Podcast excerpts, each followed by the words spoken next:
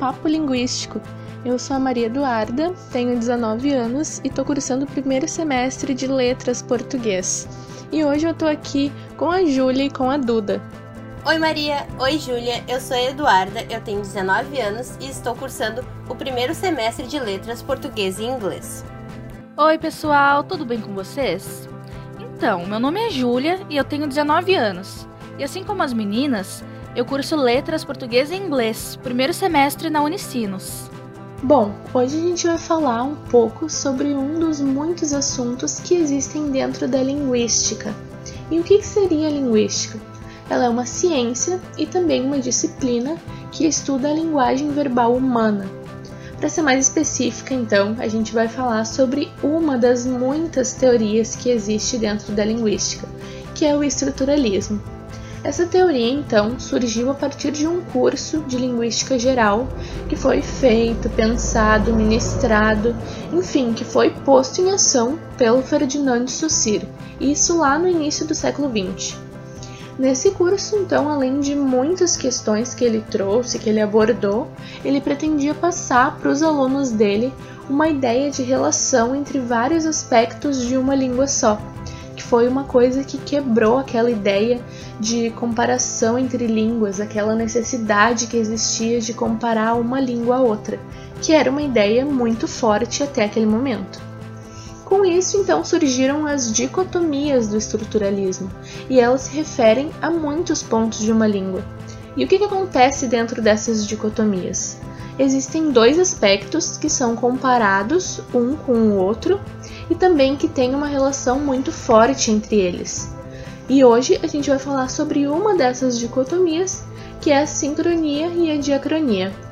Quem vai começar falando um pouco pra gente sobre a sincronia é a Duda. É isso aí, Maria. Já começando, a sincronia é um estudo da língua em um recorte determinado de tempo. Na época, Saussure foi muito criticado por querer estudar a língua de uma maneira sincrônica. Ele queria entender os signos uns com os outros no mesmo instante, e não ao longo do tempo. Usando a moda como exemplo, a gente pode retirar uma década de uma linha temporal e analisar as vestimentas daquele contexto. Nisso, nos aprofundamos mais e conseguimos explorar cada peça que compõe o look, como uma camiseta, uma saia, um sapato daquele momento. Voltando para a língua, podemos pegar o voz mecê e estudar como virou você, mas só ser estudaria apenas o voz mecê nas relações que essa palavra contrai. Agora vamos saber o que é diacronia. Júlia, conta aí pra nós. Então, a Duda comentou que a sincronia é o estudo da linguagem através de um recorte de tempo, estudar uma determinada palavra como ela é. Pois bem, a diacronia é o estudo da variação das palavras através de uma linha do tempo. O estudo de como ela se tornou o que é hoje a partir de suas variações temporais. A gente pode pegar o mesmo exemplo que a Duda trouxe pra gente, com a evolução da moda. A gente pode ter uma visão bem mais concreta desse assunto com esse exemplo que ela nos trouxe. Olhando para uma linha do tempo, com vários estilos de roupas de décadas diferentes, a gente pode notar uma variação nas peças, por exemplo, de 1960 a 1990, existe uma variação, mesmo sendo a mesma roupa, existe uma variação nos estilos. Ou seja, uma calça continua sendo uma calça, com um estilo diferente.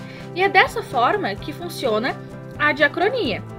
No estudo da linguagem, né? A gente pega a palavra e vê como ela se modificou através do tempo, os significados, a forma, e é isso.